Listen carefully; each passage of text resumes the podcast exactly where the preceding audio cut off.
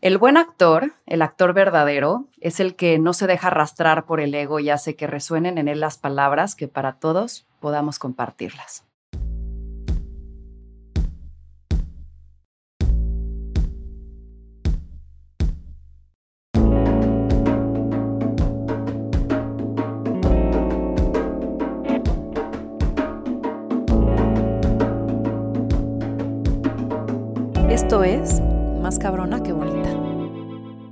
Me llama la atención su combo, una inspirada mujer en lo profundo con la elección de paso a la ligera. A quien las palabras la enamoran, los libros la enganchan, las emociones no la asustan, los cambios le sientan bien. No la conozco, pero lleva tiempo transmitiéndome su elegida ironía, su burla hacia lo absurdo, su búsqueda de hacer un mundo distinto, su sofisticada selección de autoras, artistas, pintoras, directoras y su dedo en el renglón por resaltar que somos muchas más. Muy contenta de conectar hoy contigo, Ilse. Bienvenida a esta plática. Guau con la introducción. Muchas gracias. este, muchísimo gusto, aunque sea virtualmente, vernos. Eso. Antes de empezar, nada más les quiero decir, si de pronto se atraviesa algún ruido, bienvenidos. Es un viaje gratis a Nueva York, en esta ciudad que nunca se calla, así que pues nada, que sepan que es ambiental todo esto. Qué chido, ¿andas en Nueva York? Sí, vivo acá. Mm. Llevo dos años viviendo acá. Ay, qué suertuda. Ya sé. Creo que es el único, el único lugar de Estados Unidos que me interesa. ¿Verdad? Porque no parece Estados Unidos, porque es eh, la ONU, hay de todo. O sea, cruzas una calle y te encontraste con cinco religiones, cinco culturas, ocho países. Entonces, eso es lo interesante de este lugar. Exacto. Qué afortunada. Gracias, mi reina. Oye, pues empezamos siempre en estas entrevistas con preguntas rápidas. Así que de aquí, lo primero que se te venga a la mente, sin mucho meditar, que sea breve, lo arrojas. ¿Estamos? Bueno, a ver. ¿A qué suena el silencio, Ilse? A viento. Si pudieras vivir una película, ¿cuál sería? Ay, son muchas. Este. No, no sé, no sé. Son demasiadas. ¿Soledad o compañía? A ratos y a ratos. Algo que pocas personas sepan de ti. Uf, muchas cosas no saben de mí, obviamente, pero quizás que, no sé, que tengo mucho sentido del humor. ¿Una frase que te guste o que te inspire? Pues así como de frases muy populares. Me gusta eh, como frases de tía de cuenta tus bendiciones. Sí, la uso mucho. Un buen consejo que te han dado. Mi abuela, cuando tuve a mis hijos, todo el mundo me escribía cosas en un cuadernito, así en el típico baby shower, y mi abuela me dijo, sigue tu intuición. Este, es lo único que te va a ayudar a resolver la maternidad. Y fue el mejor consejo. ¿El peor defecto del ser humano? Eh, su egoísmo. ¿Qué es eso que el mundo extrañaría más si no existiera? La fraternidad. ¿Qué tan en serio te tomas la vida? Pues me la tomo muy en serio, pero con mucho sentido del humor. ¿Qué es lo más difícil de entender sobre ti? Híjole. No sé, porque son cosas que no siento que no me corresponden a mí decirlas, pero quizás mis, mis cambios de estado de ánimo, mi temperamento, solo los que me conocen muy bien transitan amablemente con él. Si te arrestan sin explicación, ¿qué asumirían tus amigos y familia que hiciste? Alguna infracción de tránsito. Alguna tontería en el coche. ¿Preferirías un viaje cósmico para conocer todas las galaxias o un viaje profundo a conocerte por completo? Ay, no. Galaxias, no, no, a mí, a conocerme por completo. Sí. ¿Qué sería una pena no haber logrado en esta vida? Amar. ¿Qué te da miedo? em, la, el sufrimiento. ¿Cuál crees que sea la pregunta más difícil para responder por el ser humano? ¿Por qué? ¿Qué sentido tienen las injusticias? ¿Cuál es el lado oscuro de Ilse? Uh. soy, soy muy, pues eso, tengo ataques de ansiedad, como de miedos por, por las cosas, por el mundo en el que vivimos. No sé si es un lado oscuro, pero es, me cuesta trabajo eh, habitar eso en mí. ¿Y el más luminoso? Amo mucho, soy muy, muy cariñosa, muy corazón de pollo. La mayor paradoja de la vida. Pues que nacimos con una, por una intención, creo, creo que tenemos una intención de haber llegado acá y que a veces nos morimos sin haberla entendido jamás. A tus 50 años, ¿qué crees que te dará nostalgia? Supongo que la energía o la cantidad de cosas que hace uno más joven. Hmm. Terminamos estas preguntas rápidas, Mana. Qué bueno. Oye, ahora quiero, quiero ir un poco más profundo a, facetas, supongo, de tu vida, eh, a capas. Y pues esta parte de, de vivir, de actuar, vivir para actuar, sé que es una faceta, no es toda tu vida, pero me intriga mucho lo que pasa en, las células de un actor. ¿Crees que eres el resultado de tu esencia más todos tus personajes? O sea, ¿cómo te mantienes cuerda cuando tienes que ser por tanto tiempo un personaje más a ti? Em, siempre eres tú haciendo al personaje, o sea, siempre partes de ti.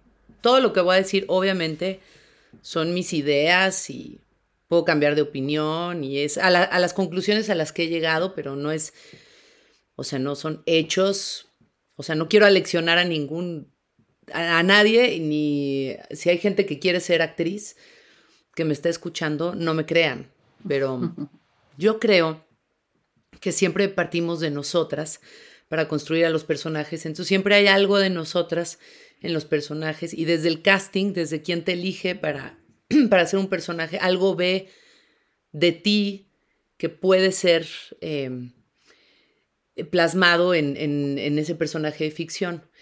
Y también esos personajes que uno hace o juega, como se diría en inglés o en tantos idiomas, play, se van, que, se van quedando con, con uno. Yo no le tengo miedo a la locura, nunca le he tenido miedo a la locura.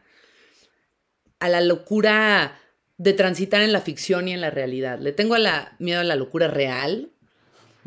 Este, por eso no consumo drogas duras, porque siempre siento que mi tornillo está a punto de caerse y que nada más falta un golpecito para que se vaya del todo.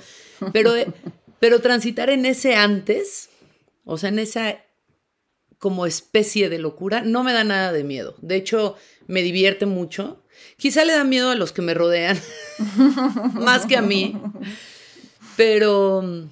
O sea, te han dicho de pronto, no, no, a ver, Ilse, o sea, salte de ahí, o sea, no estás siendo Ilse, estás siendo este personaje, o sea, ¿sí? Sí. Desde el tono y me da que mucha Risa. Ok, de acuerdo. Sí, me, da risa, me divierte y, me parece fascinante que esas cosas pasen sin, sin intención, ¿no? Porque a veces, sobre todo al principio, cuando estás estudiando teatro, cuando estás empezando a actuar, te gusta que, te pasen esas cosas y casi que las provocas, ¿no? Entonces, no, perdón, es que hablo así porque estoy estudiando mi personaje. Y es un poco, un poco fake, la verdad, en mi caso. Pero con el tiempo, realmente eso sí pasa. Y cuando no te das cuenta que está pasando y alguien te lo menciona, eh, me parece divertidísimo. O sea, yo he dicho líneas exactas de obras que he hecho en, una discusión matrimonial, por ejemplo. Y no me doy cuenta hasta que me dice Alonso, eso es de Medea o eso es de tal. y entonces digo, qué genial, qué genial que la ficción, O sea, que la absorbí de tal manera que es parte de mí. Por eso digo que sí es cierto que se te van quedando cosas de personajes. También me pasa que, que me acuerdo de cosas y luego me doy cuenta que no me pasó a mí, le pasó a un personaje que hice en una serie o algo así. Y ahí es donde te digo, que digo, ah, puede ser que esté un poco loca. claro. Pero soy inofensiva, ¿no? Oye, ¿y ha sido difícil soltar a un personaje o a una historia? Justo que digas, no, pero es que, o sea, es que esta, o sea, esta ficción es mucho más chingona que mi realidad, o que de pronto vuelves a tu escena real y le falta acción, le falta drama, le falta romanticismo, picos de emociones, fantasía, o sea, de pronto es como, has tenido esas sensaciones de decir, no, espérate, o sea, vuelvo a mi personaje con Perbay. Pues quizá la primera, mi primer trabajo profesional, que fue una serie que se llamaba Locas de Amor, que fue hace, no sé, unos 12, 13 años. En Televisa salió, ¿no? En una serie. En Televisa, exacto. Era una serie creo que de 13 capítulos. Cuando empezaban las series, este, a mí me tocó iniciar ese periodo, afortunadamente. Eh, entonces no, nunca hice telenovelas y habré hecho dos en mi vida, pero en esa serie, aunque era un personaje con una patología, o sea, era bipolar, pasaban cosas muy divertidas, realmente divertidas. Eh, y sí la extrañé mucho, como... Pero también fue el primer shock de, de haber acabado un, una grabación y como te conviertes en familia y estás muy... Es una relación súper intensa con tu director, con tus compañeros, compañeras de staff, actores, actrices. Como que extrañas mucho eso. Ya luego entendí que así es siempre, ¿no? Que, extrañas esa pequeña burbuja en donde, en donde, pues dicen, por ahí no me acuerdo de quién es esa frase, pero nos vemos en la ficción en donde todo es perfecto. Y, sí, sí me pasó eso, como que extrañaba mucho estar en el set y extrañaba mucho ese personaje particularmente. De acuerdo. Oye, leí en alguna entrevista, que cada vez eliges mejor a los personajes, a los guiones que llegan a tus manos, ¿no? Y el contexto, por un lado, va hacia el lugar en donde ponen a la mujer en estos guiones y su protagonismo en el papel, pero también el que genuinamente quieres hacer arte profundo. Ahora, la realidad no siempre te ponen eso sobre la mesa. Irónicamente, lo que de pronto suele venderse más no necesariamente está relacionado con este arte profundo. Y ahí tengo dos preguntas. Una es, ¿cómo es este balance entre vivir de esto siendo sincera contigo? Pues ahí tiene que entrar el sentido del humor, creo. Este, Y el sentido de ligereza. O sea, no tomarte tan en serio. Sí, o sea, como entender que yo no me considero un artista, eh, yo no vivo para el arte y del arte, eh, eso de buscar hacer cosas profundas, claro, claro que lo, quiero, lo, lo, procuro, pero también entiendo mi trabajo como, soy una contadora de historias y a veces he contado historias que no son tan interesantes, eh, ciertamente, pero me acuerdo que al principio, hace unos años, este, no sé por qué me hicieron, varias veces me hacían la pregunta como, ¿hay algún trabajo del que te avergüences? Y yo decía, ¿cómo me voy a avergonzar de trabajos que me dieron de comer a mí, a mi familia? O sea, me parecía muy mal agradecido y muy pelado de mi parte hmm. decir algo así. Claro que hay unos que me gustan más que otros, evidentemente, pero no siempre te llegan o no siempre tengo la suerte de, de tener los más chingones al alcance de mis manos, ¿no? Entonces, por eso te digo que transito con, con mucho sentido del humor, acabo riéndome mucho este, no sé, de alguna telenovela que hice, te digo que habré hecho un par. Y siempre que lo platico y me acuerdo de lo inverosímil de la historia, me, me, hace reír muchísimo, ¿no? Como me acuerdo que pasaba esto y lo otro. Y trato de divertirme en donde sea, ¿no? Porque hay trabajos que haces por satisfacción personal, otros que haces para pagar las colegiaturas, otros que haces porque te llevan a un país lejano que tienes ganas de conocer hay muchas razones por las que uno elige las chambas que elige. De acuerdo.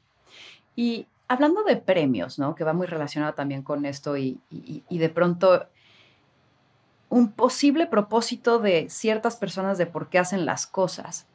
Hay premios que igual te llenan el corazón porque quizás les das cierta validez, ¿no? Eh, hay premios que quizás te llenan la cartera, hay premios que quizás te llenan el ego. Si es así, ¿qué diferencias hay entre ellos? ¿Cómo te has topado ante ellos? ¿Y cómo es ese proceso de ganarlos? O sea, ¿cuál es su sello, su huella o su resaca? Yo creo que un premio siempre es un, cariñito al ego. Eh, ciertamente ningún premio te hace rico. Bueno, a menos que sea un Oscar o, una cosa así, que creo que sí empiezas a, te tienes que cotizar como no sé cuánto más por ciento, así, pero, así como un fact.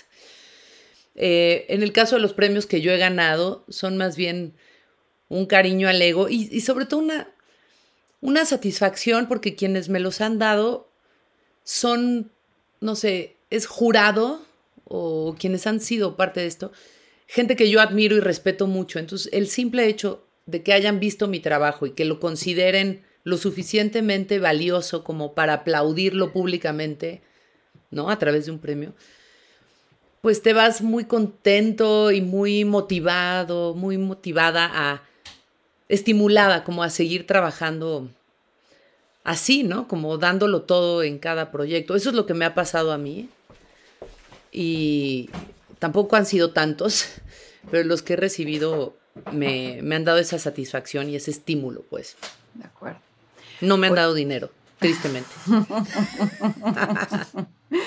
Oye, el tener la práctica de abordar todo tipo de emociones provocadas a través de tus personajes, ¿te hace más ligera con tus emociones o más dramática? Más dramática. no sé, ¿qué fue primero, el huevo o la gallina? No sé. Yo soy, soy dramera por naturaleza, mi madre lo es, este, no es actriz, pero pudo haberlo sido fácilmente. O sea, sí, tiene un temperamento muy, muy histriónico. Y, yo también. Entonces supongo que le imprimo algo de eso a los personajes. Este. Y sí, pues es como un, círculo vicioso. Oye, hablando de, lo que provoca de pronto el actuar, el que te vean, el que, el que tengas roles, el que vayas a distintos países, que es la fama. ¿Cómo construyes una opinión objetiva sobre ti cuando te encuentras en una industria donde te expones a tanta crítica, tanta opinión, tanta alabanza, tanto bluff. O sea, ¿cómo, cómo liberarte de crear identidad de este oficio? Ay, no sé, este... Yo tengo la fortuna de ser de una generación que no creció con redes sociales. O mm. sea, yo tuve Insta, Twitter creo que duré como tres meses, este, pero habré tenido Facebook hace 15 años, luego lo cerré, y no sé, tendré, no sé, cuando tuve Instagram, pero, pero no llevo tanto tiempo, o sea, ya, ya estaba, sí, como después de mis 30, entonces ya estás como bastante curtido y no crecí con el ojo público tan encima, para nada, y mi perfil nunca ha sido muy popular, entonces nunca padecí o no he padecido esa fama abrumadora que quizá otros amigos sí, sí veo que tienen. Y me causa mucho estrés, o sea, simplemente estar con ellos en un lugar público, digo, qué, qué horror, ¿no? Qué, qué, espanto no poder salir a comer con mi amigo porque ya le están tomando fotos, no lo dejan de interrumpir, etc. Em, ahora, es verdad que muchas veces, aunque no, uno no quiera o esté muy centrado centrada, eh, pues sí te afectan los comentarios de las demás personas. Pero como, como te digo, mi perfil es tan discreto y lo he querido mantener así también. No sé, siento que me puedo mover bastante bien y siempre he entendido que no, no soy una perita en dulce y no soy para todo el mundo, no le voy a agradar a todo el mundo tengo muchos puntos en contra como para ser muy popular.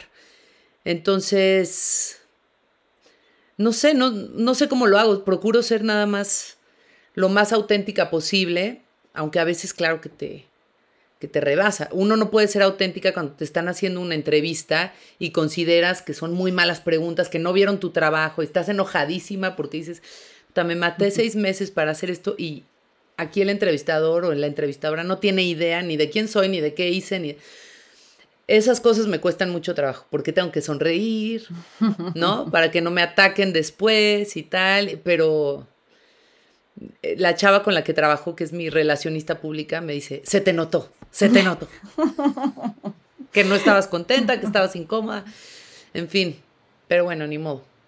Oye, el otro día leía de del índice de depresión que tienen las modelos, ¿no? Y yo digo, en términos de su autoestima, ¿no? Yo digo, personas tan lindas estéticamente que vas, que, pero basan todo en esta belleza y aún así no es suficiente, ¿no? Y, y ahí un poco entiendo que quizás pues van aquí a castings y le dicen, híjole, la, la oreja derecha está medio milímetro a la izquierda, es ya imperfecta, vámonos, ¿no? tú de pronto te expones de cierta manera en los castings también a que opinen sobre tu trabajo, sobre tu forma, sobre tu estilo. Y sé que de pronto es, bueno, quizás no, no encasillabas con lo que estaban buscando, con el personaje, con la historia, lo que sea, pero te estás exhibiendo a ti como persona y yo creo que ha de ser difícil no, no tomártelo personal. ¿Cómo, ¿Cómo te recuperas de estas aparentes derrotas al no ser elegida quizás en un papel que sí querías? No, es, pues llorando, este, bebiendo, eh, eso, contándoselo a quien más confianza le tengas. Sí, es, es un camino de muchas frustraciones, eh, porque sí, como actriz, no nada más tiene que ver con tu físico, que ya es bastante, o sea, que seas rechazada por tu apariencia me parece atroz, hmm. eh, pero actuando además es incomprensible por qué si hiciste bien un casting no te dieron el papel, ¿no? O sea, me salió súper bien, ¿no? Supongo que en todos los oficios pasa que, oye, pero tengo un super currículum o di una muy buena entrevista o estoy muy capacitada para, para este puesto. Y es horrible cuando no te lo dan, cuando realmente lo deseabas y no te lo dan. Pero, pues eso, te digo, llegas, cuando te enteras que no fuiste elegida, lo padeces, lloras, lo platicas, lo sacas y, vas al siguiente. Pero es muy frustrante porque nunca te enteras, como nunca te enteras por qué te eligen. O sea, nadie te dice la, conversación, exacto, y nadie te explica por qué no, tampoco. Entonces, esa incertidumbre creo que es la que me mata, porque si me dijeran, no te elegimos porque no te pareces a quien va a ser tu papá y se parece más esta actriz, o, o esta actriz tiene mucho más sensualidad que tú y entonces buscamos eso para el... No sé, como cosas muy concretas, aunque duelan, me, me, transitaría mejor por ahí, pero como nunca sabes, esa incertidumbre es, es asesina, es horrible. La vida, la vida y sus decisiones, somos nuestras decisiones. Cuéntame de alguna epifanía que te generó uno de los más grandes antes y después. Sé que tuviste un viaje después de hacer tu primera actuación y tal vez botabas toda tu carrera, pero ¿qué, otra epifanía o qué, qué, momento te has topado de iluminación digas, ah, no mames, o sea, va para allá, o sea, que haya cambiado totalmente el rumbo de tus decisiones? Bueno, además de la maternidad, que es como el más obvio, y que eso podríamos extendernos años, pero digamos, ese viaje del que hablas, que fue justo después de Locas de Amor, de esta primera serie, eh, fue un viaje importante porque efectivamente después de hacer esa serie a mí me fue muy bien, o sea, como que con comentarios y la gente me buscaba y hacía muchos castings, era el inicio de mi carrera y y, me decían, wow, la revelación y lo que viene para Ilse Salas. Oía ese tipo de cosas, lo cual me apanicó y luego empecé a hacer los castings y no me quedaba en nada. Y entonces me, me acuerdo que dije, mienten, la gente miente muchísimo, ¿por qué hacen eso? Y entonces me fui de viaje con todo el dinero que gané, efectivamente, me fui sola eh, y acabé en sí, en República, en Europa del Este, Y ahí tuve como un encuentro místico en donde sigo pensando que tengo ancestros, ¿no? Porque tengo una conexión como que con esa parte eh, de Europa que, que se parece más al tercer mundo en donde yo crecí que a la Europa que conocemos en las revistas. Me gusta mucho. Entonces, y ahí entendí que, pues eso, que esta carrera es, está llena de, de mentiras, ¿no? Como que montan a la gente en un pedestal y que, pero que era el oficio que yo quería ejercer. Entonces regresé como con muchas ganas, pero muy limpia de, pues de, de tanta parafernalia que, que, estaba empezando a ver y, y, me sentí más cómoda después. Hmm, y además escuchando, siento tu voz, ¿no? Porque además ahí decías, dejaste un programa de, de tele de niños porque dijiste, no, ya, ya, ya, estoy ruca a los 28 o 27 o no sé cuánto por, para, para actuar. Uh -huh. Y de pronto, pues son voces externas, ¿no? Que nos compramos, de decir, no, no, o sea, cu ¿cuándo es suficientemente tarde para tú hacer tu camino o tú caminarlo, ¿no? Entonces, me, me llama la atención la, la, la, resiliencia que tienes que tener cuando estás en un lugar en donde, sigo insistiendo, muy expuesta a la opinión pública, ¿no? Ahora, ahora que mencionabas lo de las redes sociales, digo, tus hijos están chicos, ¿no? Todavía no tienen redes, supongo. No. Pero yo veo estas nuevas generaciones y digo, ¿cómo construyes una autoestima con estas herramientas del día de hoy? Me mato. O sea, me mato. No, no puedes. No puedes, yo creo que no puedes. O sea, por eso yo soy muy, me resisto mucho. yo solo tengo una red social que, que, me divierte muchísimo, me encanta ver fotos, Instagram. O sea, soy muy feliz viendo Instagram. Pierdo mucho tiempo ahí. Eh, pero, pero la cantidad de redes sociales que hay y a la edad a la que empiezan los chavitas, las chavitas, me parece atroz, porque no creo que haya manera de construir una autoestima a través de la mirada de los demás. O sea, creo que te tienes que construir tú. Por eso me parece que sí es un punto importante lo que dije hace rato, ¿no? Como que yo entré en ese mundo después de mis treintas.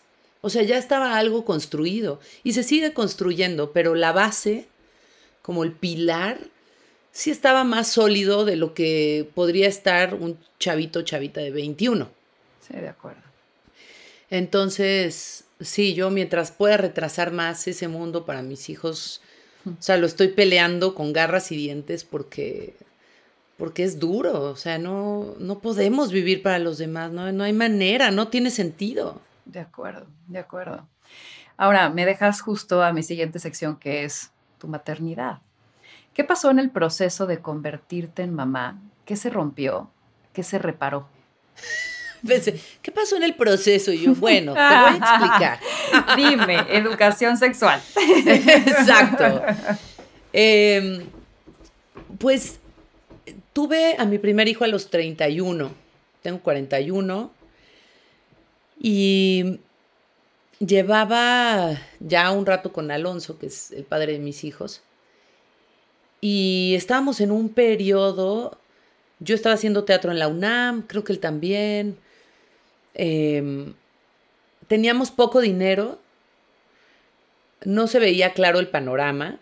O sea, éramos unos optimistas, sabíamos que iba a mejorar la cosa, pero pues tampoco éramos unos jovenzuelos y no, pues no éramos exitosos, ¿no? Tampoco, muy exitosos al menos.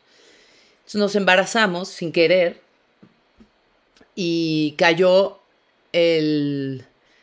O sea, justo nos enteramos que estábamos embarazados y muy poquito tiempo después también cayó la noticia de que había ganado Güeros el financiamiento para poder hacerla. Y Güeros fue el inicio para los dos de muchas cosas que después pasaron. Entonces, digamos que fue la famosa torta bajo el brazo de Tomás, mi hijo mayor. Eh, pero fue muy bonito porque entonces teníamos dos grandísimos proyectos, que era ser papás y, y hacer esta película Alonso y yo, que desde entonces no hemos hecho una película, o sea, bueno, yo como protagónica con él, ¿no? Y, y fue muy estimulante, súper cansado. Yo filmé Güeros con Tomás de seis meses Eh, y, y eran muchos llamados nocturnos y llegaba a mamantar y fue, fue complicado, pero fue, no sé, ahora lo recuerdo, tal vez lo estoy romantizando, pero fue increíble porque, porque estábamos cumpliendo dos sueños, aunque no fue planeado el Tomás, siempre quisimos ser padres y, y digamos que estábamos cumpliendo ahí, o sea, queríamos hacer cine juntos y queríamos ser papás. Y se nos cumplieron y las cosas empezaron a llegar una tras otra hasta, hasta la fecha. Luego fui mamá de Martín, mi hijo chico, cuando hice Las Niñas Bien, también con la misma edad Martín. Entonces también me tocó amamantar en el set y también me tocó como una cosa importante acompañada de un hijo, o sea, dos proyectos importantes al mismo tiempo, lo cual es agotador, pero muy, muy estimulante. Hmm. Y supongo que quieres, y, leí de pronto algo, decías, bueno, y como todas las madres, supongo, ¿no? Que quieren el mejor mundo para sus hijos. ¿Qué cambió radicalmente en ti a partir de su llegada con respecto a hacer un mundo mejor? O sea, ¿te ves distinta? O sea, ¿tomas distintas decisiones en términos del mundo que construyes a partir de ellos? ¿Y cómo es esto? Pues supongo que muchas son acciones, no sé, concretas como yo recuerdo muy bien que enterarme que cuando me enteré que estaba embarazada, como le contaba Alonso, que sentía un instinto animal de cuidar mi salud. Siempre he cuidado mucho mi salud, pero cuando me embaracé fue mucho más claro, ¿no? Como cuidar lo que como, lo que consumo, eh, lo que le hago a mi cuerpo. Eh, sí, como un instinto de, de proteger, de ser el lugar en donde habita ese pequeño ser que van a ser. Eh, y de ahí, pues, la cadenita empieza a rodar, porque eso te hace pensar en la ecología y te hace pensar en el planeta en el que vivimos y empiezas a ser, o bueno, yo empecé a ser mucho más cuidadosa en ese sentido y también en cómo, cómo nos dirigimos a las otras personas. Eh, con mis hijos ha sido muy importante y un trabajo muy a conciencia de que siempre me vean dirigirme a otras personas como, como yo creo que el mundo funcionaría mejor. Entonces ha sido un proceso muy profundo de revisar el clasismo, eh, como el bullying con el que vivíamos en los ochentas, cómo nos gusta dirigirnos, cómo me gustaría que el mundo fuera más equitativo, más igual. Eh, que juzguemos menos a las personas, que invitemos más a, un ambiente fraternal. Y realmente ahí nos hemos hecho mejores personas, eh, Alonso y yo, y veo a mis hijos como mamando eso y, los individuos que son ahorita, pues yo veo ahorita, o sea, los veo como tratan igual a, ¿no? a la señora que nos ayuda en la casa, como a su abuela, como no sé, con una calidez y un respeto que sí sé que fue muy a propósito que, nos propusimos mostrarles eso, mm. para que ellos lo reprodujeran, que tal vez nosotros no lo pudimos hacer antes, ¿no? Tuvimos que mejorar nuestra, nuestras dinámicas, pero ya se está viendo el resultado y es una satisfacción infinita. Mm por supuesto. Oye, ¿cómo vives el feminismo? Mm, con, con mucha bravura. Este, ya hablamos de, de, que tengo un fuerte temperamento y el feminismo, bueno, lo exacerba. Entonces, pero para bien, ¿eh? No, no, no, no para mal. O sea, creo que tenemos que ser, que hay una furia ahí inevitable por pues por años de, haber normalizado tanta violencia hacia nosotras, hacia nuestro género. Entonces sí, soy una feminista muy brava eh, y muy atenta a cualquier tipo de, de machismo, porque hay, hay machismo que podemos identificar muy fácilmente, pero hay otros que son muy sutiles y que están ahí en, en mi mamá, en mi abuela, en mis tías, en mi suegra. y que estoy así con la lupa observándolos para no reproducirlo y, y para entender, ¿no? O sea, cómo, llegamos hasta acá. Es, es, un tema fascinante para mí que no, que no termino. O sea, eh, me, me encanta hablar sobre feminismo y me encanta hablar de los géneros y y sí, y mis amigos sí me dicen, ¡ah! Ahí viene, así como que ahí viene la ola. y yo, pues se aguantan. ¿Sabes qué me pasa? Eh, digo, igual te cuento un poquito. Yo tengo una academia de mujeres emprendedoras. Llevo 10 años con ella porque justamente hace 10 años que trabajaba en una aceleradora de negocios me di cuenta que no había viejas. O sea, eran puros güeyes. Y, y me, me, veía como tomando estas eh, posiciones como agresivas ante roles que de pronto suponían que yo iba a ser, ¿no? Como que era la única en la sala de juntas y era como de, ay, no hay café y me voltean a ver y yo, pues ve por el huevón, ¿no? O sea, ¿yo qué? Ajá. Y era como de, no, tampoco tiene que ser así, o sea, tampoco tengo que ir con una pinche espada desenvainada, pero hay que unir ejército. Y veo lo que han sucedido en estos 10 años, porque claramente el discurso ha cambiado, el movimiento ha cambiado, y si bien no hemos llegado a donde queremos, sí ha habido pasos que hemos dado y como que, sobre todo, señalamientos que hemos hecho, ¿no? Tú hace poco también escuché un podcast que hiciste y que te, te, le lanzaste a un güey diciendo directoras y productoras y actrices y lavadoras y... Cuéntame un poco. Bueno, ese güey es mi marido. Tómala, cabrón. Pero son estos son conscious bias, ¿estás de acuerdo? Son esas cosas. El otro día también iba en el coche y de pronto la chava con la que iba era de, ay, se le metió un coche y, ay, seguro es vieja. Pendeja, tú también. O sea, ¿de qué estás pinches hablando, güey, no? Entonces, estos, estos justo conscious, unconscious este, bias que, que, nos, que nos cachamos a nosotros de cómo, cómo romperlos, cómo de pronto también en tu industria, ¿no? Que como que se rige por muchos hombres, ¿no? Y como que hay muchos directores y muchos productores y, y cuéntame, ¿cuál sería como este quizás acto detonador de, de cambio? Pues cómo se rompe, no sé. Yo, yo sí voy con la espada desenvainada. Ciertamente a veces no, no es la solución, pero me rebasa a veces, ¿no? Sobre todo en este, pues sí, eh, iba a decir industria, pero es el mundo, el mundo en donde están como las posiciones de poder ocupadas por hombres en su gran mayoría, todavía. Eh, y haciendo este tipo de cosas. O sea, esto, esto pasó.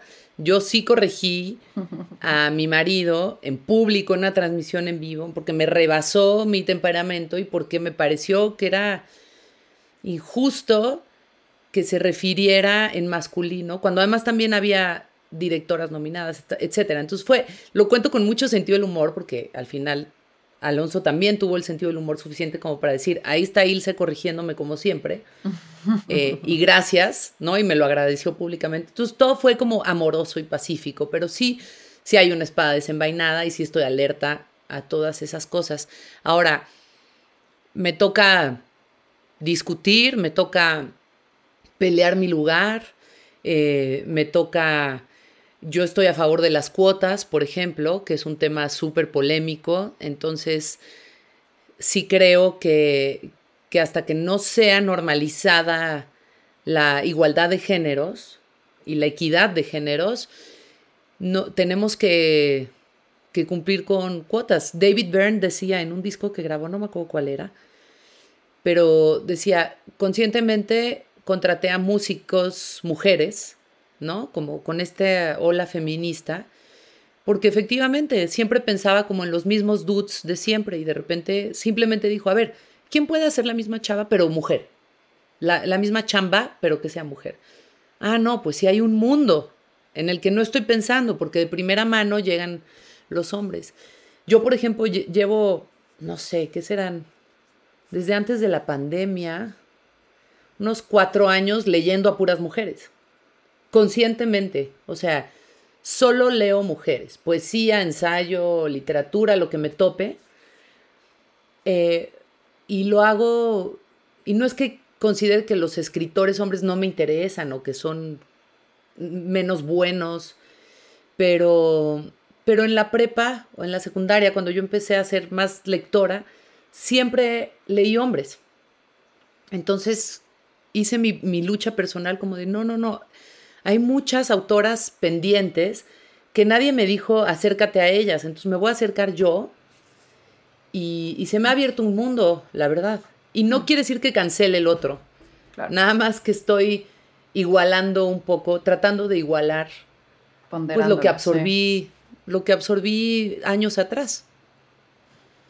Oye, y gracias, gracias por compartir esto. Creo que, creo que todas las, las voces que podamos alzar desde distintas perspectivas, con distintos tonos, justo generan conversación. Y creo que eso es lo que está cambiando eh, el diálogo. Así que gracias por eso, Oye, eh, hablando de, algo que te escuché decir, que decías que tu crecimiento en la carrera, y ahorita un poco lo, comentaste, ha sido paulatino. Y eso te ha acostumbrado a, a, vivir austero en momentos que no ha habido y a disfrutar cuando ha habido. Pero no caer en pánico en esos momentos que, de silencios, ¿no? De nuevos proyectos. Desde tu punto de vista, ¿cómo calmar la carencia que nos empuja a querer más? No sé, yo creo que ese es el gran problema de la humanidad, este, que, que no, nunca es suficiente, ¿no? Em, yo crecí, mis abuelos paternos, que son con los que crecí, porque los maternos no, no tuve oportunidad de crecer cerca de ellos, pero los paternos son dos personajazos muy monásticos, como, como que mi abuelo se retiró muy joven, mi abuela fue ama de casa con siete hijos, mi abuelo se retiró muy joven del trabajo y juntó a toda la familia dijo, me retiro, esta es la herencia en vida, un cachito de, de una propiedad que tienen, donde viven, una casa de campo. Este, aquí está como el cachito de cada uno, para cada uno de los hijos, no voy a volver a trabajar, me voy a dedicar a cultivar mi jardín. Y eso fue joven, ¿eh? como sesenta y poquitos. Todos los hijos, ¿cómo que te retiras de que hablas y te está yendo increíble? Y dice, no, me está, precisamente como todavía tengo energía y como todavía me siento tan vivo y tan pleno, quiero estar con la abuela cultivando el jardín. Y se dedican, bueno, ellos son católicos, y entonces se clavaron en la Biblia y en dar clases en la cárcel y en hacer sudokus y tienen un Nintendo Wii y, juegan y tiene un simulador de vuelo que, ¿no? que se compró y entonces vuela por todo el mundo. O sea, cosas que no ves en este mundo en el que crecimos. Este, pero yo crecí con eso. Mm. Entonces, cualquier cosita para ellos es como, wow, qué lujo, ¿no? Así como este pastel, uff, tenemos un mm. pastel para todos. Entonces todo, así, entonces como las épocas de carencia no, no me sorprenden ni me aterran tanto. Por supuesto que no me aterran porque nunca he tenido carencias realmente mm. este, dolorosas, ¿no? Eh, o sea, siempre he tenido un techo, siempre he tenido comida y, y la salud de mi familia. Que yo, para mí eso es lo más importante.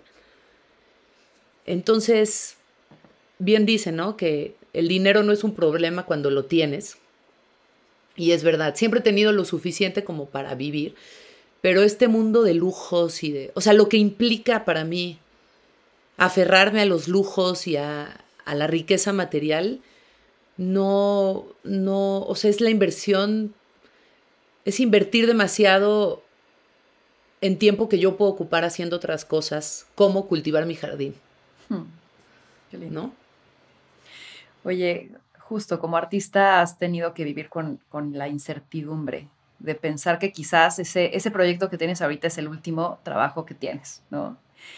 Desde esa lógica, ¿qué quiere decir fluir para ti? ¿Cómo aplicarlo real y no superficialmente en esos momentos donde neto no suena el teléfono, ni el mail, ni el mensaje con nuevas posibilidades?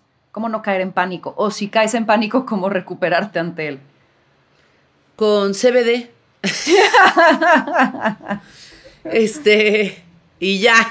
No, pues, no, eh, me siento como una tonta porque siempre respondo, no sé, pero es que no lo sé. Em, es no esa incertidumbre a mí me mata. Yo soy muy terrenal y dirán los astrólogos, claro, es que es Virgo.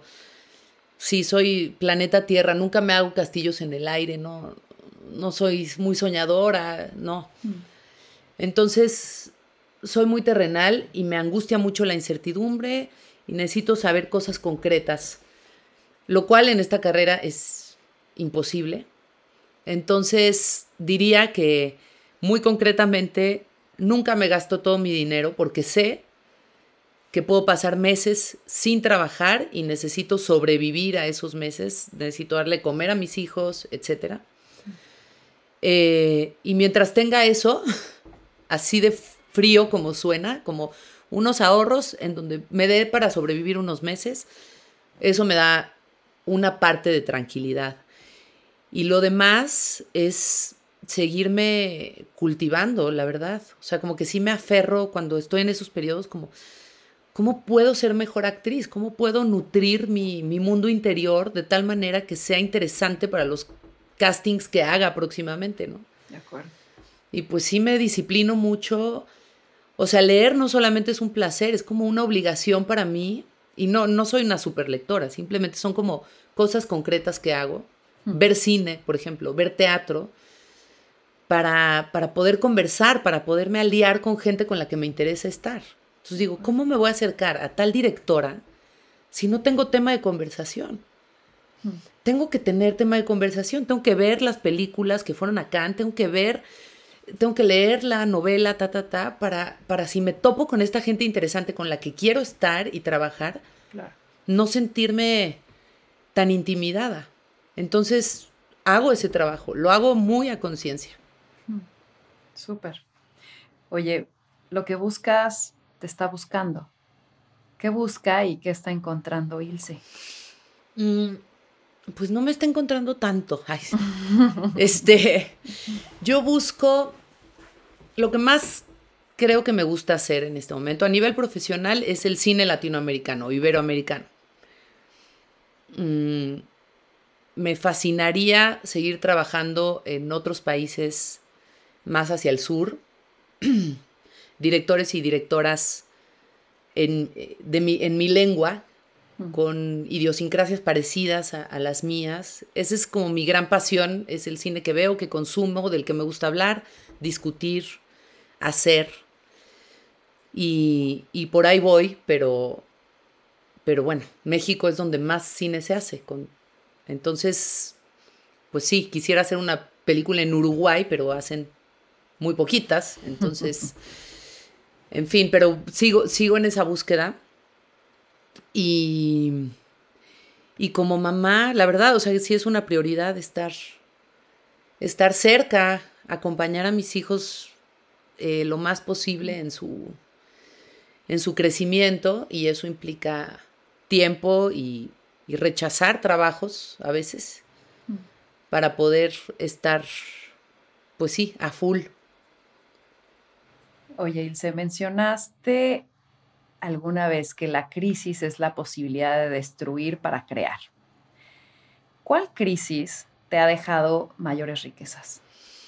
Muchas. Em, supongo que esa de la famosa de Locas de Amor, del viaje este a, Europa del Este, fue una crisis que, que me enriqueció mucho y recientemente tuve una crisis matrimonial súper fuerte, la más fuerte yo creo que he tenido en muchos años.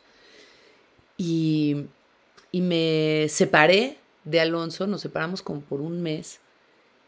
Y fue, la verdad, increíble. Fue dolorosísima en su momento, pero también se destruyó lo que ya no estaba funcionando, se reconstruyó algo nuevo, mucho más poderoso.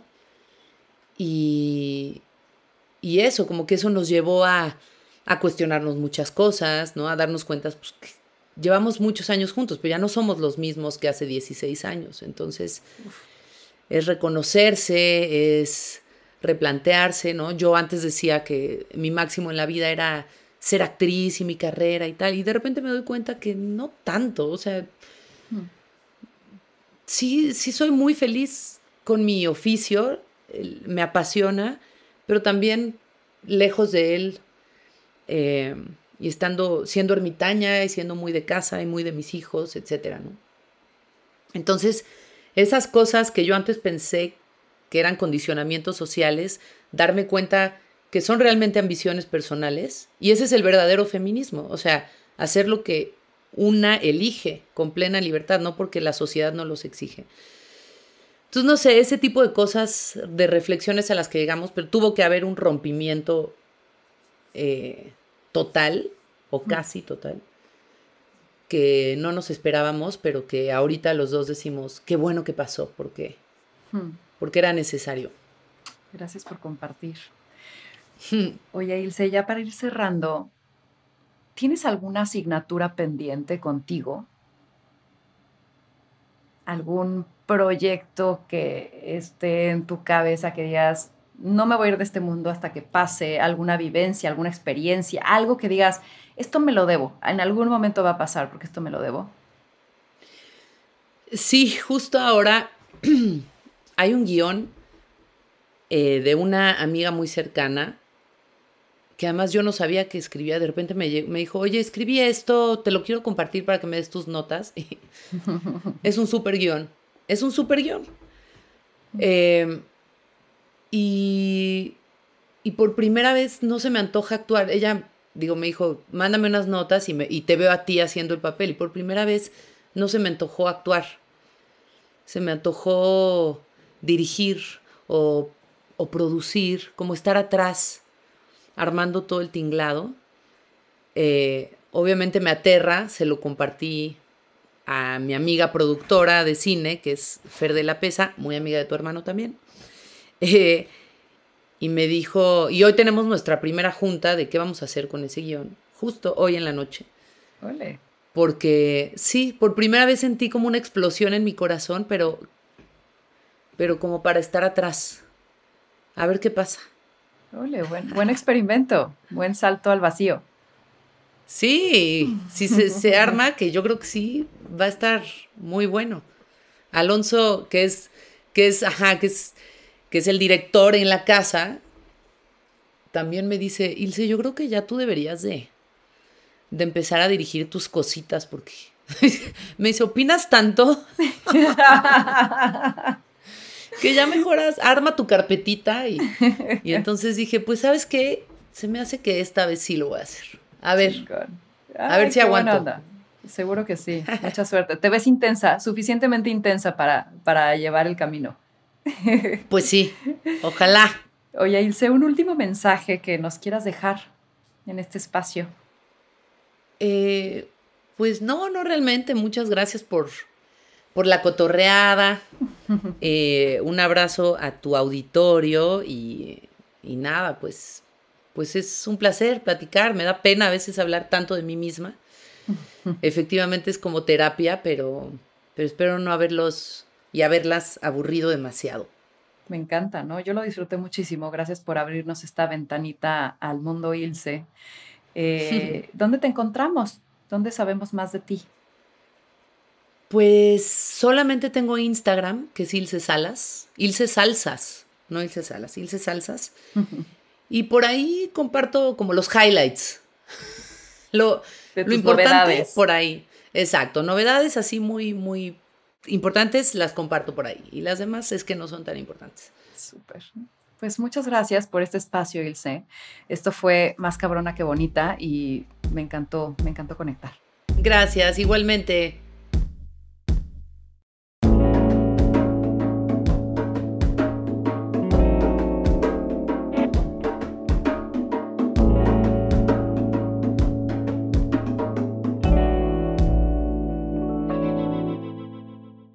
Y si estás disfrutando de este episodio, recomienda Más Cabrona que Bonita a tus amigos, a tu familia y en tus redes sociales. Sígueme en Instagram en arroba más.cabrona.que.bonita y escríbeme. Me encantará leerte.